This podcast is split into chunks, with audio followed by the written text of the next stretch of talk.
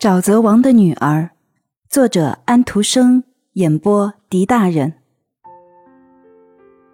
整个公园里充满欢乐，连罐的科里也是一样。他们最喜欢的是那精美的食物，许许多多挤来挤去的青蛙。那些博学多才的人忙着把这件造福王室和整个国家的大事儿，把两位公主和那能治病的花的事迹大体上记录了下来的时候。冠爸爸和冠妈妈却把这故事以自己的一套向他的家人讲述。当然，首先是大家都饱餐一顿，否则他们便不会去听故事，而要干别的事情了。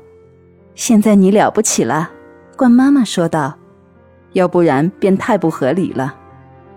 啊，我会怎么样？冠爸爸说：“我做了什么？什么也没做。你比谁都做得多。”没有你和孩子们，那两位公主便永远也见不着埃及，也医不好那老头儿。你会了不起的，你肯定可以得到博士学位。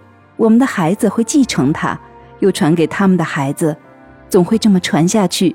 你已经很像一位博士了，在我的眼里，那些博学多才和聪明的人，发展了他们所谓的贯穿整个事件的基本思想：爱诞生了生命。他们对这一点做了不同的解释。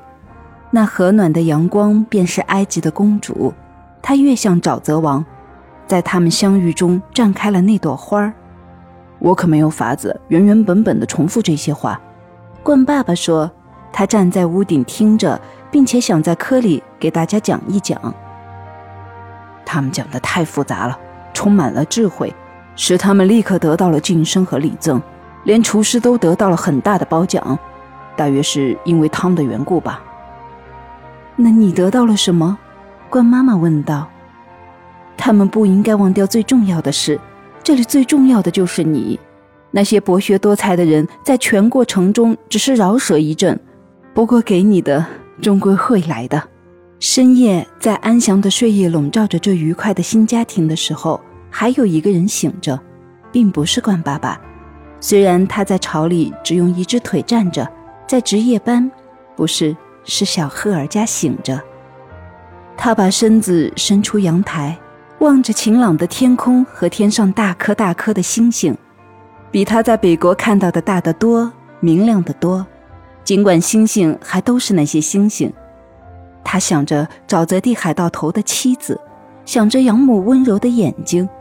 那些为了可怜的青蛙孩子而流的眼泪，这青蛙孩子现在在尼罗河畔，在晴朗的春光中焕发荣光，像星星一样明亮。他想着那有原始信仰的富人的胸脯里的爱心，他把这爱心给了一个可憎的生灵。这生灵披着人皮的时候是一个恶毒的东西，而披着青蛙皮的时候又令人丑不忍睹，没人敢碰一下。他望着天上明亮的星，想着他们在飞越树林和沼泽的时候，那死者额头上散发出的光芒。他记忆中回想着那些言辞，这些言辞是他在他们骑马逃开，他在迷邪中在马背上听到的，是爱的伟大的源泉的言辞，最高的爱，包容所有生灵的爱。是啊，还有什么没给他？什么没有赢得？什么没有达到？小赫尔加白天黑夜的深思，包容了他的全部祝福。他像一个孩子似的站在这一切幸福之前，急切地从给予幸福之人转向他得到的那些幸福，转向所有美好的礼物。在那可能到来、一定会到来、不断上升的幸福中，他好像融化了。要知道，他曾经被奇迹般的奉托着。经历了越来越多的欢乐和幸福。一天，在这种欢乐和幸福中，他竟茫然了，不想再想念赋予他欢乐和幸福的那个人。那是少年人的好胜心使他冒失起来，他的眼神里流露出这种好胜的心情。但是他身下院子里一阵强烈的闹声，把他从这种好胜心中惊醒过来。他看到那儿有两只很大的鸵鸟。沿着一个很小的圈子在急速地跑，他从来没有见过这东西，这样大的鸟，这么沉重，这么笨拙，两只翅膀好像被人剁断了，鸟自身也好像受过害似的。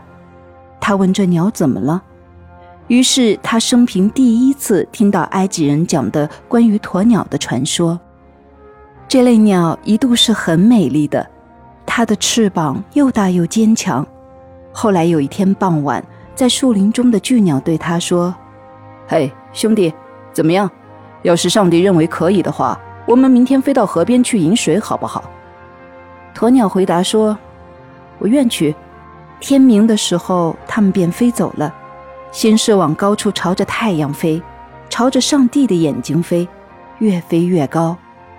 鸵鸟飞在所有的鸟前面很远，它骄傲地飞向光明，它信赖自己的力量，而不信赖力量的给予者。它没有说，要是上帝认为可以的话。于是，惩罚的天使把发出的火焰上的太阳的遮幔揭开了，一下子，这鸟的翅膀便烧着了，它沉落了下去，十分可怜地落到了地上。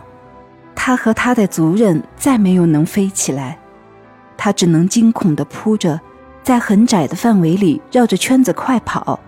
它提醒我们人类，在我们的思想和一举一动中都要说：要是上帝认为可以的话。